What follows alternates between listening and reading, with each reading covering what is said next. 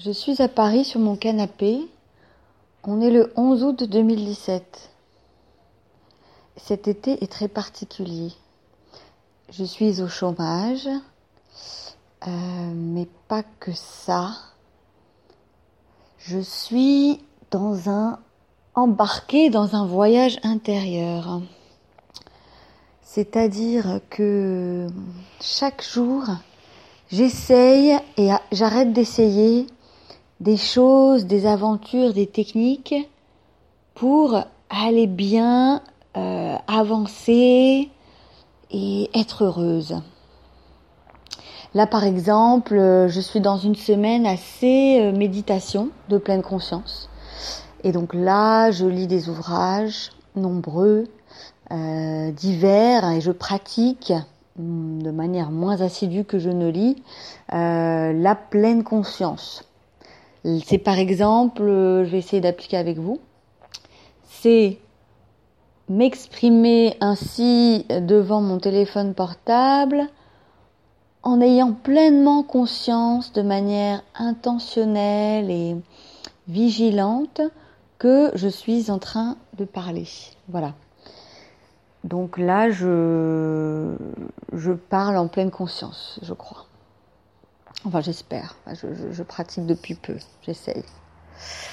Voilà, je, qu'est-ce que je fais d'autre? Je fais un peu du sport, je vois des amis, je lis des ouvrages qui, qui m'élèvent ou qui ne m'abaissent pas au moins.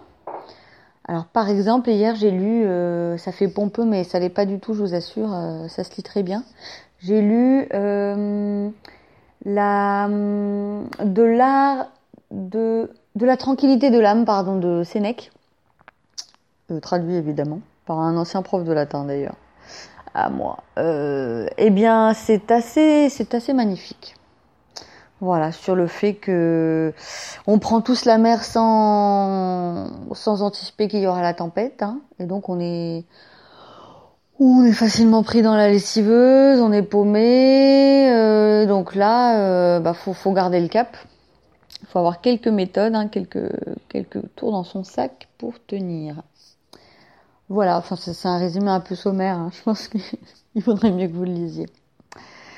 Je lis aussi euh, beaucoup Mona Chollet. Mona Chollet, si tu m'écoutes, je suis fan. Bravo Mona Chollet, merci d'exister.